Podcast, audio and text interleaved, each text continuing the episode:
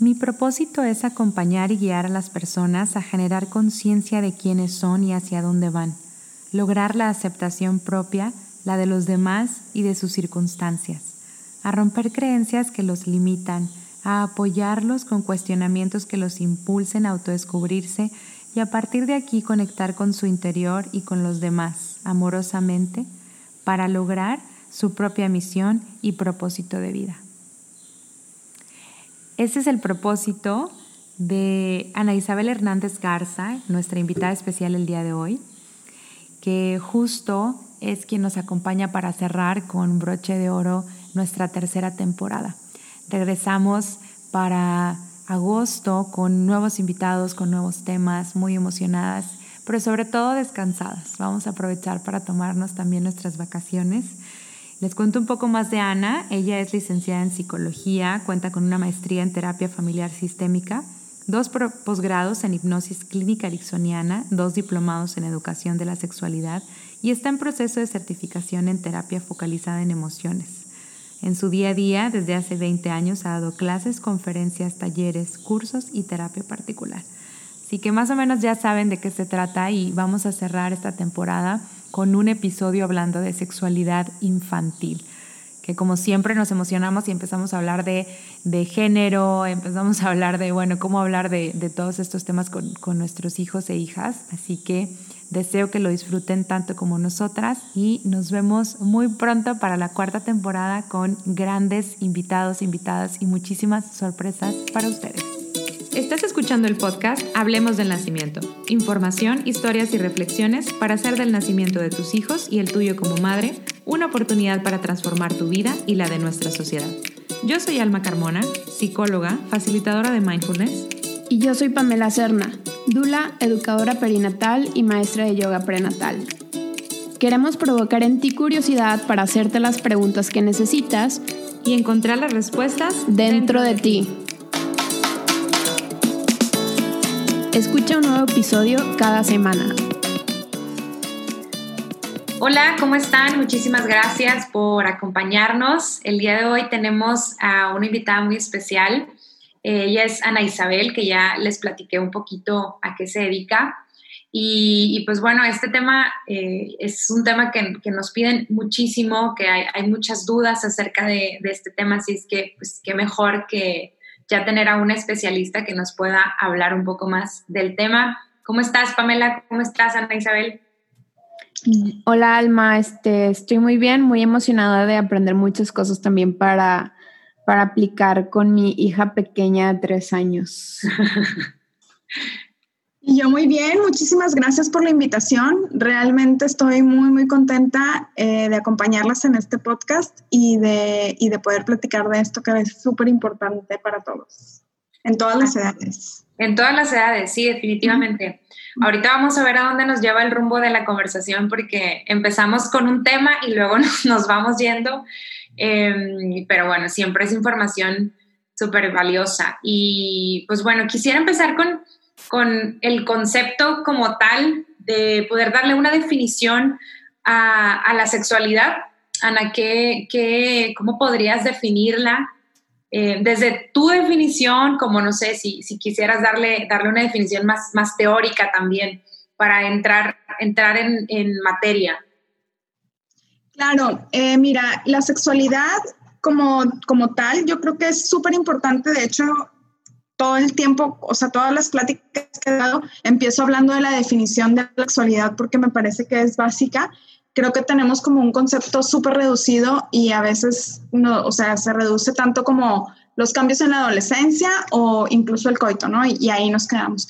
Pero en realidad la, la sexualidad es una dimensión del ser humano tan amplia que abarca cómo nos relacionamos, cómo nos sentimos con nosotros mismos o nosotras mismas, cómo nos definimos en nuestra, nuestra identificación de género, cuál es nuestra orientación sexual, cómo, cómo me siento en relación a mi ser persona, ¿no? Mujer, hombre, este, y al mismo tiempo cómo me relaciono con mi mismo género, con el género o con otros géneros, ¿no? Todo eso hace cuenta que tiene que ver en cómo me voy a ir desarrollando y relacionando en todas mis dimensiones como persona, o sea, cómo pienso, cómo siento, qué hago, y de entrada, yo les digo a los niños en primaria, desde cómo nos sentamos, estamos hablando de nuestra sexualidad, ¿no? Porque en realidad, cuando somos chiquitos, chiquitas, el mensaje es diferente para, para los géneros, o sea, es, es cierra las piernas, este, o sea, como ponte, que, o sea, que nadie te vea nada, ¿no?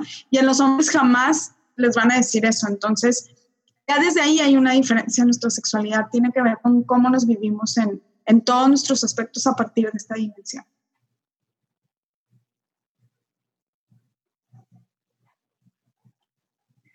Sí, creo que es un tema, qué bueno que, empezamos desde ahí porque es, es, es, muchísimo más de lo que creemos, o sea, es muchísimo más, va más allá, repercute en muchísimas áreas, o sea, todo está relacionado. Ahorita fuera de, la grabación hablábamos cómo esto está relacionado incluso con, con, el momento del parto, con cómo lo vive eh, una mujer. Eh, me, atrevería a decir que está relacionado con, con temas de, fertilidad, de la concepción eh, y bueno, un sinfín de, de, otras áreas de la vida que, que la sexualidad también está, está relacionada. Entonces, qué mejor que poder hablar de este tema con nuestras hijas y con nuestros hijos. Y, para allá va mi siguiente pregunta, ¿no? Eh, ¿Por qué dirías tú que es, que es importante hablar de esto con nuestros hijos? ¿Hablarlo o vivirlo también? Pues además de importante, es imposible no hacerlo. O sea, es decir, nuestra sexualidad la manifestamos desde que estamos en la panza de nuestra mamá, ¿no? Y, y, y lo que ella hace o, o, cómo se siente también nos va a impactar de alguna manera. Y después, o sea, en, en su, propio, este, en su propia sexualidad, ¿no? Pero desde que nacemos, incluso desde antes estamos como con esta serie de mensajes. Si, te, si estamos esperando una niña y sabemos que es una niña, le vamos a hablar de una manera y si es un niño, le vamos a hablar de otra. Y nuestras expectativas van a ser diferentes para uno y para otro. Y vamos a andar a pedir el cuarto rosa o el cuarto azul porque así nos hemos acostumbrado a hacerlo. Sabemos que es una cuestión cultural y que no es una cuestión real, biológica o, o que tenga que ver específicamente con el género, sino que en algún momento alguien se inventó que el rosa era las niñas y el azul los niños y entonces a partir de, de eso lo hemos venido haciendo este, de esa misma manera, ¿no? Eh, incluso ahora que, que, que, está lo del gender reveal, ¿no? Entonces saltan cositas rosas o saltan cositas azules. Mi hermana hace, las, hace unos meses, bueno, estaba embarazada, ¿no? Y a la hora que hizo esto, dijo, bueno, ok, vamos a hacerlo diferente para romper con el rosa y el azul. Y entonces puso verde si era verde y amarillo si era niño y creo que sí puso como morado y no me acuerdo qué si era niña, ¿no? Pero, pero de alguna manera, o sea, era como vamos a romper con los colores. Y la cuestión es que este, desde ahí ya estamos como enviando mensajes, estamos transmitiendo expectativas, estamos transmitiendo como que qué cosas son las que pensamos que tendríamos que hacer o este, pensar o decir si somos mujeres o qué tendríamos que hacer o pensar o decir si somos hombres. Y eso lo vamos como implantando como semillitas en un jardín y, así lo vamos viviendo. O sea, nosotros también, si, si nosotros fuéramos jardines, tendríamos una parte que alguien más sembró. Nuestra mamá, nuestro papá, nuestros abuelos, la cultura, la sociedad, la maestra del kinder que me dijo que no me tocara, el, o, sea, el, el, el, o sea, el entrenador que le dijo a mis hijos que se cortaran el pelo porque parecían niñas. O sea, todo esto se va sembrando en nuestro jardín sin que nosotros demos permiso de ello ni aprobemos o no, sino que ahí está. Entonces, importante hablar de todo esto para poder saber y tomar decisiones desde otro lugar, mucho más consciente o mucho más congruente con lo que yo quiero como yo quiera, ¿no? Ahora estamos en un momento donde feminidades y masculinidades son muy, muy diversas y a mí me parece maravilloso, pero hay que hablar de eso porque si no, ¿cómo vamos a saber? O sea, si no nos vamos llevando por todos los mensajes que vamos recibiendo de las series, de la tele, de, o sea, antes los comerciales y las novelas, ahora pues son otros, otros medios, pero todo influye al final, ¿no? Entonces, ¿Qué pasa? Que, que, nuestras generaciones, y es más, yo me atrevo a decir que ahorita todavía hasta las chavitas de 20 años, porque les doy clases en, en, la universidad, siguen y seguimos creciendo con un montón de, de, tabús. Ahorita hablábamos de las chavas de prepa y los chavos de prepa. Y también traen ignorancia, pero como que inocencia, pero como desconocimiento, pero como que no saben muy bien. Ahora preguntan. Antes no preguntaban, ¿no? Entonces, si hablamos, quitamos todos estos velos de tabú y de misterio y de, este, como de, de, esto no se habla, que esto justo era lo que a nosotros nos pasaba y entonces íbamos así de que pasando sin ver por la vida hasta que nos teníamos que topar con cosas que había que saber, ¿no? Entonces, pues el tener información nos da responsabilidad, la realidad, y eso es importante.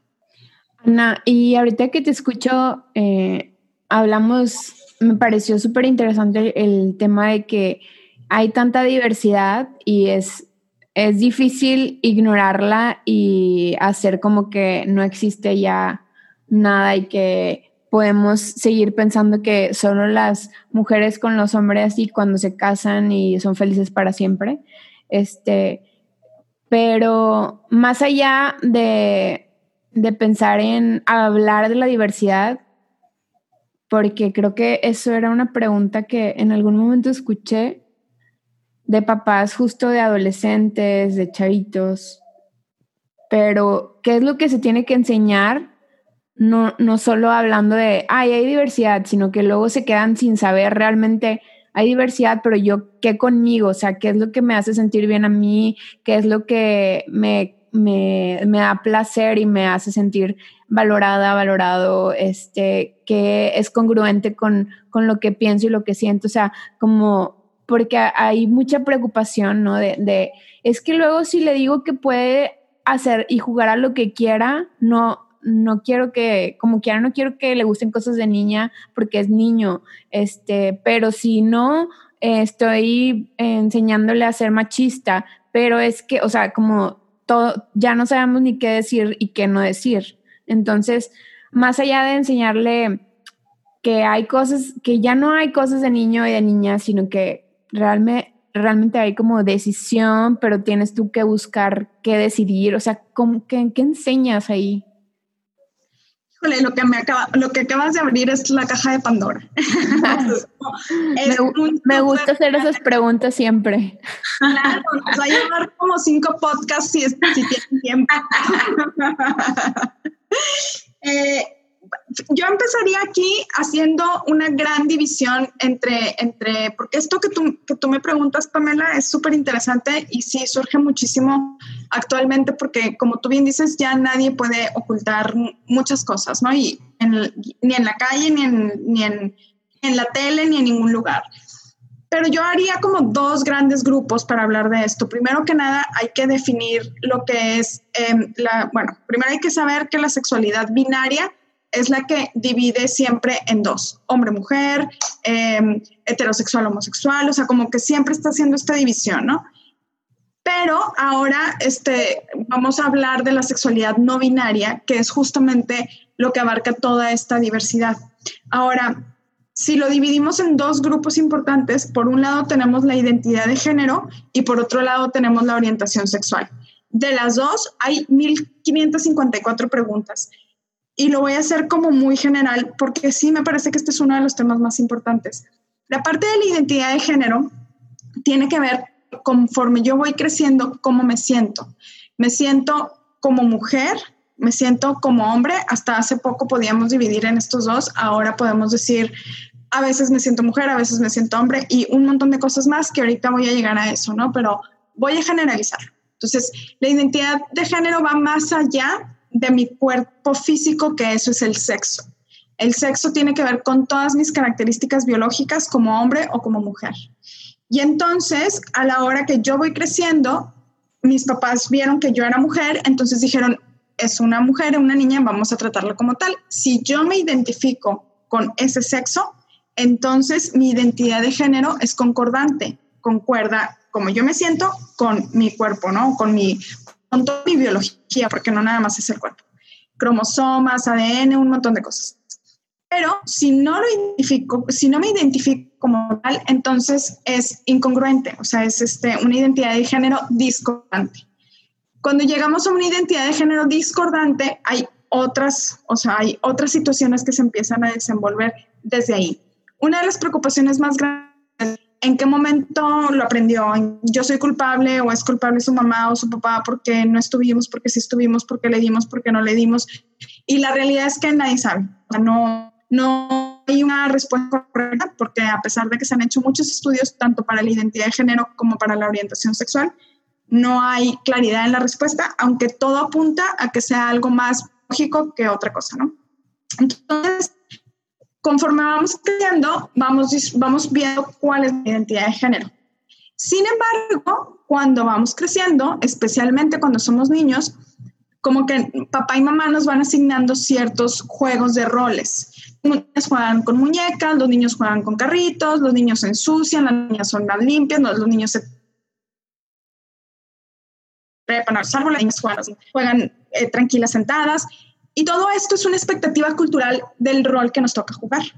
Como sabemos, los roles han cambiado enormemente en los últimos 100 años, por no decir más, pero digamos que en los últimos 100 años, pues de entrada estamos aquí platicando nosotras tres sin que un hombre nos esté dando permiso o no.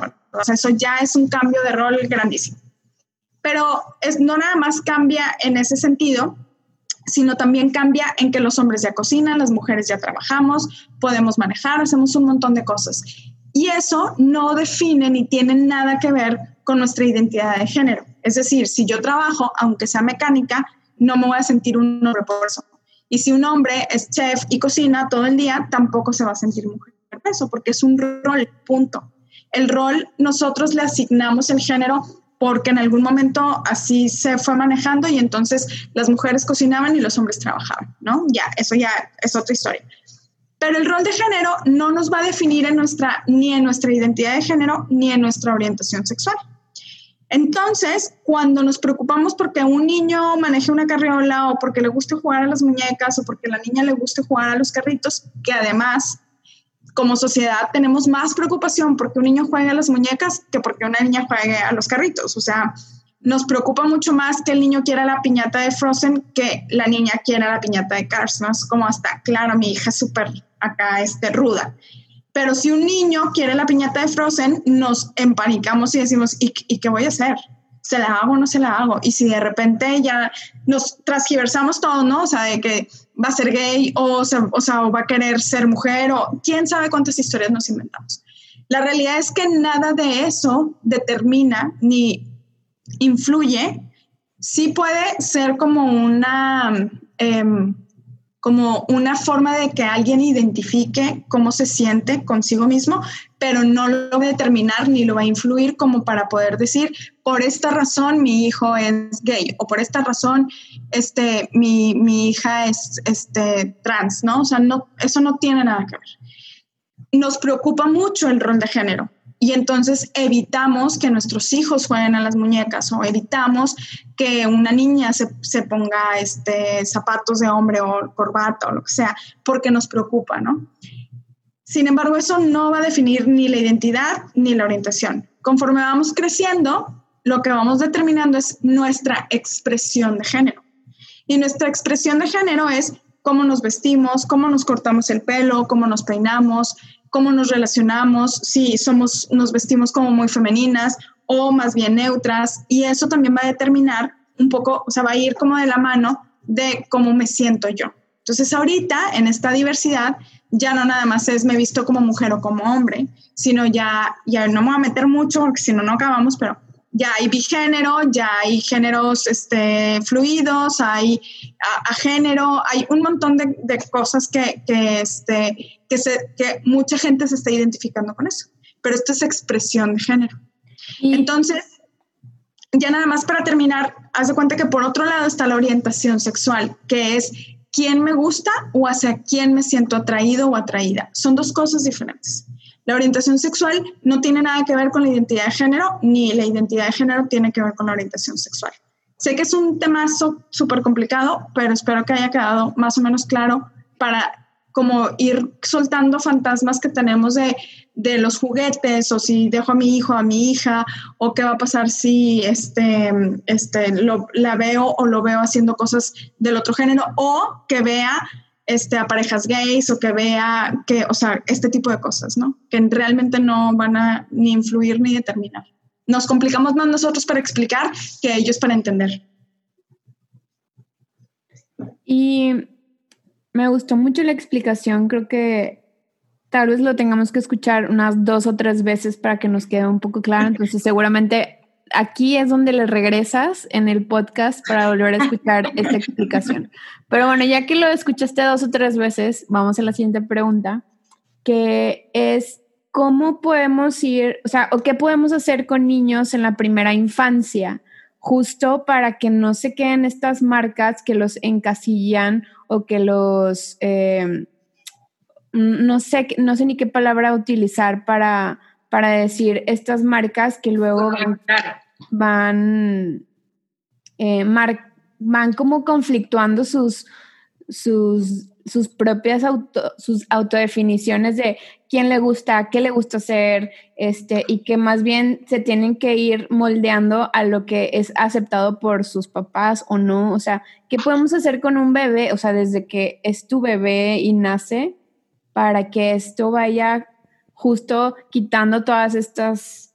Eh, yo, yo sí creo que lo más, más, más, más importante es que mamá y papá piensen en su propia sexualidad, que mamá y papá volteen a ver sus propios miedos, que mamá y papá se cuestionen cómo están consigo mismos.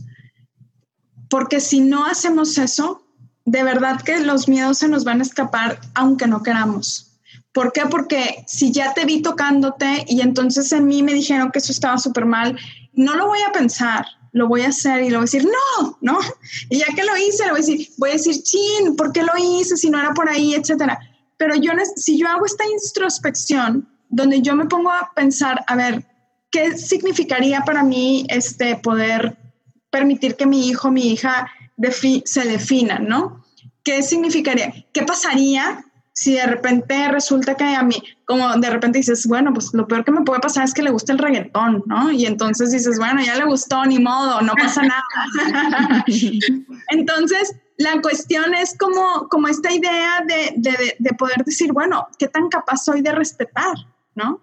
¿Qué tan capaz soy de aceptar?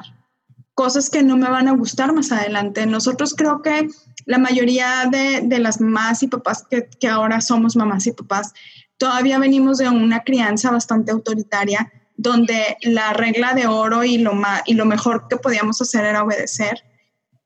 Y nos cuesta como papás y mamás romper a veces con eso, ¿no? Y entonces, más que el poder decir cómo, ¿qué hago? ¿Le compro muñecas y carritos o qué hago? ¿Lo dejo libre para que pueda ir? O sea, claro, podemos dejar libres, pero de ahí a que yo vaya escogiendo qué cosas van a entrar a la casa y qué cosas no van a entrar a la casa, tengo que tener yo muy claro en mí cómo estoy con eso. ¿no? Yo recuerdo que cuando uno de mis hijos cumplió dos años, em, evidentemente esa edad pues, no piden gran cosa, ¿no? Pero observábamos que le gustaba mucho jugar con cocinas de las piñatas y así, ¿no? Entonces compramos una cocina para la casa, fue muy feliz de esas chiquitas de, de Julio Cepeda, ¿no? Y entonces compramos una cocinita y claro que las abuelas separaron los pelos de punta como porque, ¿cómo es posible que estén enseñándole eso a su hijo, ¿no? Y bueno, al final del día, qué padre que le guste cocinar, o sea, no va más allá de eso, ¿no? La cuestión es que qué tan segura y segura estoy yo de poder permitir y aceptar que mi hijo o mi hija sean como son. Y desde ahí las respuestas vienen solas. Pero, pero primero el clavado es hacia uno mismo. No podemos hacer otra cosa. Oye, Ana Isabel, me estaba acordando ahorita de una de las tantas charlas que te he escuchado y recuerdo mucho hablando de cómo hablar de las partes del cuerpo, ¿no? Y muy, muy básico, ¿no? Igual y ahorita, si quieres, nos explicas un poco más, pero recuerdo que dijiste, bueno, pues, eh, o sea, al pene pene, a la vulva a la vulva y explicando qué era, ¿no? Y como muy sencillo. Y, y recuerdo que éramos un buen grupo de papás en la escuela y hacías este mismo comentario, ¿no? O sea, como em, hablar de qué tan complicado es para nosotras o nosotros, en el caso de, había también papás, poder nombrar las partes del cuerpo con el nombre que era, ¿no? Y me dio mucha risa, pero en su momento, cuando yo embarazada de Fer, o, no me acuerdo, también había tomado un curso y fue lo primero que, que se me complicó. O sea, me acuerdo que yo decía, válgame, o sea, soy psicóloga, ¿cómo es posible que no pueda decir la palabra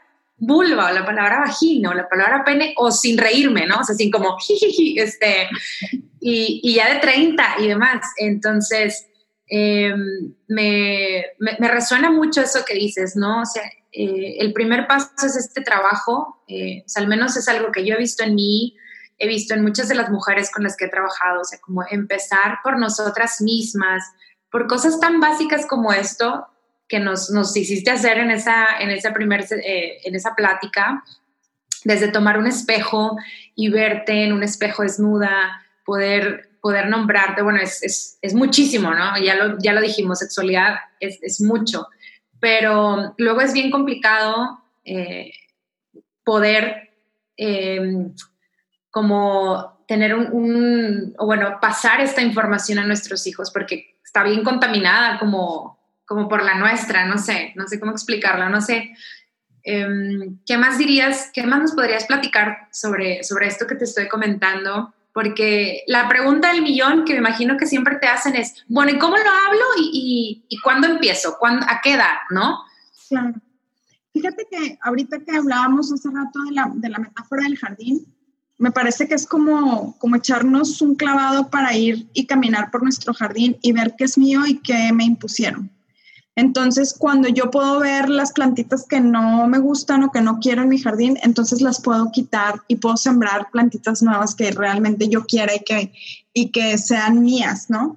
Y, y eso nos requiere un trabajo que muchas veces no queremos hacer porque no está fácil. O sea, no, de por sí es un tema vedado, ¿no? Hace, hace muchos años en una primaria, em, un niño me dio la claridad de la vida, de cuenta que pues llegué y ya sabes, todos los niños estaban escondiéndose y bajando la cabeza y en alguna ocasión me ha pasado que un niño lleva incluso un antifaz y se tapa los ojos para no ver las fotos, o sea, les cuesta muchísimo porque ya tienen un montón de semillitas sembradas en su jardín a sus cortos nueve años donde piensan que este tema nadie lo habla, ¿no?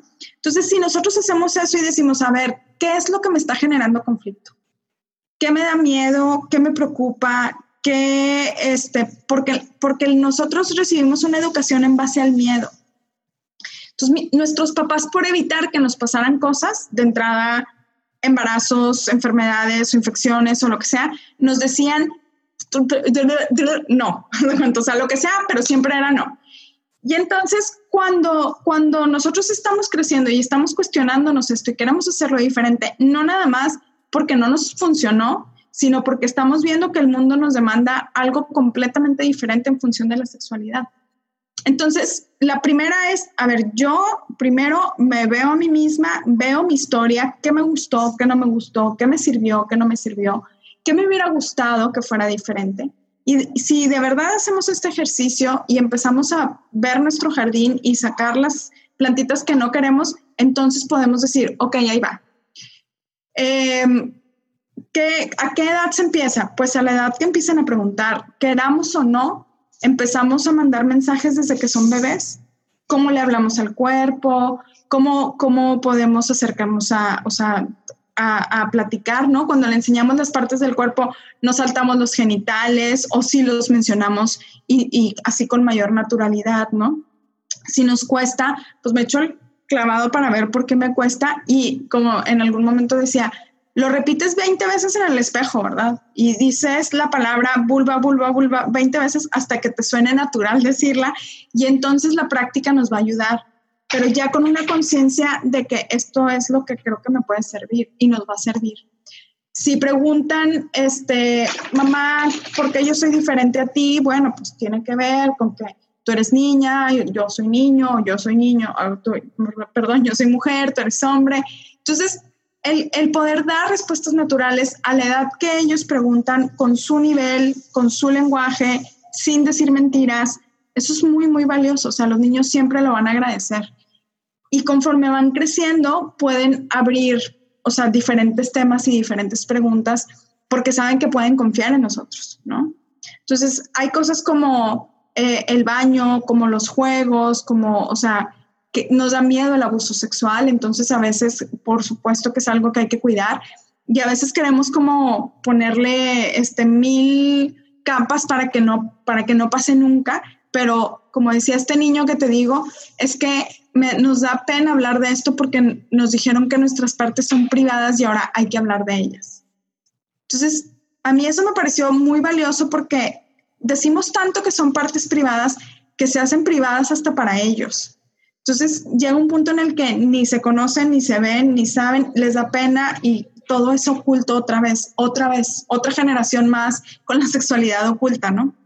Entonces, pues vale la pena como empezar a ser un poco más naturales. Claro, en la adolescencia van a llegar y otra vez va a haber este como más intimidad, o sea, cada quien con sus propios temas, etcétera, pero ya pudimos, tenemos una ventana de oportunidad de acercarnos y abrir todo esto, ¿no?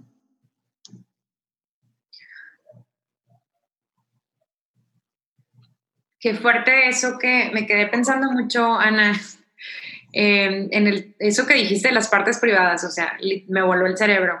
Em, de verdad que em, qué tan importante es esto que mencionas de, de, poder hacerlo como desde esta parte natural y lo que dijiste de poder hablarlo para que conforme se vaya desarrollando esta confianza puedan seguir regresando. Y creo que con cualquier tema, con cualquier tema de la vida, o sea, no nada más se aplica para esto, pero en la medida en la que nosotros somos honestas, eh, estamos ahí para, para, para resolver. Si no sabemos, se vale decir no sé, no sé, déjame pregunto.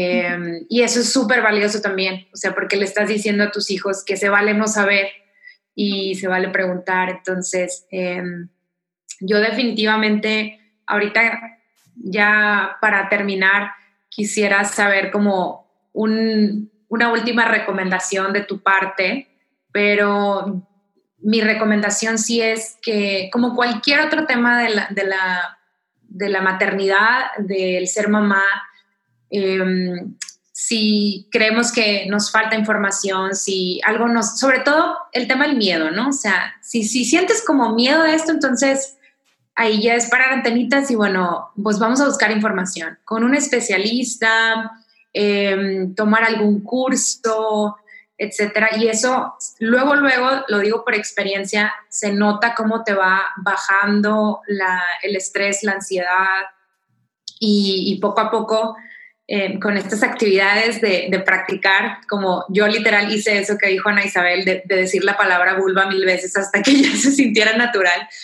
Em, y, luego poder, poder hacerlo. Entonces, eh, se, nos, se nos va acabando el tiempo y, y antes de terminar, pues sí quisiera como una última recomendación de tu parte, Ana Isabel, algo que no hayas comentado y que tal vez sea de las preguntas más frecuentes que te hacen o de las que más, más les preocupa.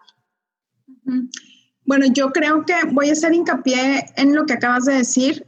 Alma, porque me parece súper importante el tema de la información. O sea, cuando yo no sé algo y es algo que me preocupa, el miedo va a hablar por mí. Entonces voy a decir, no porque te va a salir un grano, no porque, o sea, lo que sea, pues, pero no necesitamos tener como la información, porque la información nos va a ayudar a bajar la ansiedad. Y después de, o sea, de, de poder informarme, necesito como evaluar los, mis propios valores en función de, a ver, realmente qué tanto esto me aplica o no me aplica, ¿no? Y creo que esto que, esto que creo que, o sea, esto que te voy a comentar me parece muy importante y a veces lo tenemos como separado. La sexualidad está en, la, en, o sea, en el acompañamiento de la guía para mejorar autoestima. Está en el acompañamiento de la guía para tomar decisiones eh, está en el acompañamiento del desarrollo del pensamiento crítico, de la solución de problemas, de las habilidades para la vida. ¿Por qué? Porque cuando yo puedo como ayudar a mi hijo o acompañar, o sea, acompañar y guiar a mi hijo o a mi hija en el desarrollo de autoestima, habilidades, desarrollo, solución de problemas, toma de decisiones, comunicación asertiva, o sea, todo esto haz de cuenta que la sexualidad va a estar siempre entrelazada con, con, este, con este tipo de cosas. Entonces, hay que quitar, no hay que quitarle valor.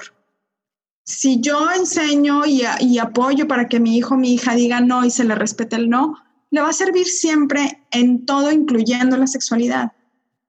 Si yo guío a mi hijo, a mi hija para que tome decisiones en base a sus propios valores, le va a servir siempre, incluyendo en su propia sexualidad.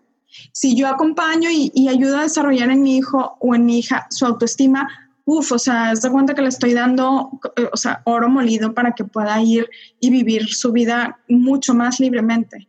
Entonces, no, no podemos separar la sexualidad de todo esto que tiene que ver con nuestras herramientas y recursos de vida, porque todo eso va a impactar directamente a la hora de tomar decisiones, ¿no? Que es lo que de repente más miedo nos da, sobre todo en la adolescencia.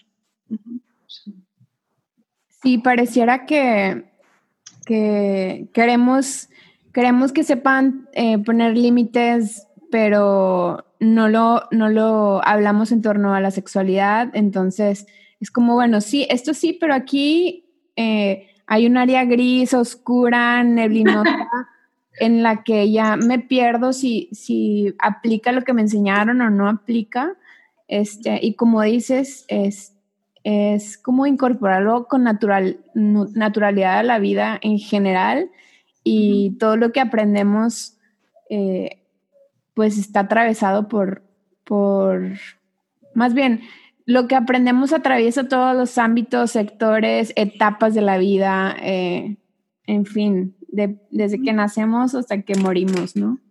Así es. O sea, si lo integramos, vamos a, vamos a irnos dando cuenta cómo todas esas herramientas y recursos que en algún momento aplicaron en otros temas, también van a aplicar en la sexualidad, ¿no? O sea, es como si ya sabes decir que no y sabes que, que tú no o que tú sí puedan ser respetados, maravilloso, eso también lo vas a lograr, ¿no? Dentro de la sexualidad. Entonces, es, es parte como que estamos buscando ahorita, pues el empoderamiento de la mujer, que los hombres puedan vivir su masculinidad como ellos quieran, eh, o sea, tantas cosas que, que, que, tienen que ver con estas básicas, ¿no? Pero hay que enfocar, o sea, como realmente buscar ese desarrollo en, en nuestros hijos, ¿no? O sea, meternos ahí, pues. Sí, eh, yo en algunas otras ocasiones ya he mencionado esto y me parece súper importante, o sea, que somos, somos seres humanos integrales, o sea, eh, recordar eso, o sea, que somos como un todo, no podemos nada más como enfocarnos en ciertas, ciertas cosas y ciertas habilidades y como dice Pamela, pero bueno, esto lo dejo acá del otro lado. Eh, en eso ni lo veas y, yo ni sé qué decirte, o sea, me sordeo de, de hablar de, de eso o de cualquier otro tema. Em, y como tú ya lo has estado mencionando, pues como padres somos esta, esta fuente de confianza y, y somos esta guía. Así es que, pues bueno, a seguir, seguir preparándonos con, con, cualquier tema, no nada más sexualidad, sino cualquier tema que, que, que tengamos duda, que, que no, no, nos sintamos seguras o seguros. Y pues nada más, no sé si quieres agregar algo, Pamela o Ana. Eh, pues yo nada más quisiera como tener una segunda y tercera ronda de, de, charlas con Ana, porque hay un montón de temas que, bueno, o sea, nuestra vida surge a partir de nuestra, nuestros seres sexuales, este, y, y me interesa mucho cómo las mujeres estamos... Eh, como resignificando nuestra sexualidad y, cómo también eso impacta en nuestra maternidad, ¿no? O sea, como cómo llegamos a embarazarnos con todos estos tabús, o sea, cómo es que llegamos a querer ser mamás si nunca hablamos de nuestro cervix, de nuestro útero, de nuestro ciclo menstrual, o sea, casi casi llegas y te embarazas y ni sabes cómo, cómo sucedió digo, estoy en un lugar muy exagerado, pero creo que a muchas incluso nos puede pasar eso a nuestros treinta y tantos años o más. Este, y, y, lo interesante y lo valioso es que a las que tenemos hijas e hijos, pues quisiéramos que ellos llegaran a tomar unas decisiones eh, totalmente informadas sobre sus cuerpos, de si quieren o no ser madres y, o padres, este, y eso solo se va a lograr cuando empecemos a, incorporar la sexualidad como lo que es en nuestra vida todo el tiempo, siempre. Eh, entonces me, encantaría después, Ana, platicar de eso, ¿no? De cómo, cómo todo es, esto secreto que, decimos que, que, nuestra generación igual todavía lo, lo vivimos así en, entre que oculto y no, cómo va a ser diferente para las, las siguientes generaciones en el tema de ser o no madres y padres, ¿no? Claro, está totalmente relacionado en todos los sentidos. O sea, como tú dices, desde la concepción y qué tan claro tenemos el objetivo de, de nuestra vivencia sexual, ¿no? En, en, en, muchos sentidos, desde el placer de la mujer, desde, es más, o sea, aquí el adelanto, para que un bebé nazca, se necesita el orgasmo del hombre, pero no se necesita el orgasmo de la mujer. Entonces, a partir de ahí ya hace una gran diferencia entre, entre la concepción del placer, entre la concepción de, de, realmente qué tanto podemos o somos capaces ¿no? de, de, disfrutar o no una relación sexual. O sea, hay un montón de cosas que ya podríamos hacerlo en este instante, pero luego, luego nos vemos, luego nos vemos. Sí, muchas gracias Ana por estar aquí, por regalarnos esta, estos minutos tan valiosos y dejaremos todos tus datos para que las personas que nos escuchan puedan, puedan encontrarte en redes y te, te llamen si lo necesitan. Muchísimas gracias por esta invitación. Me encantó compartir con ustedes. Ojalá que lo podamos hacer otra vez pronto. Gracias, Ana. Gracias. Nos escuchamos en la próxima. Listo, chicas.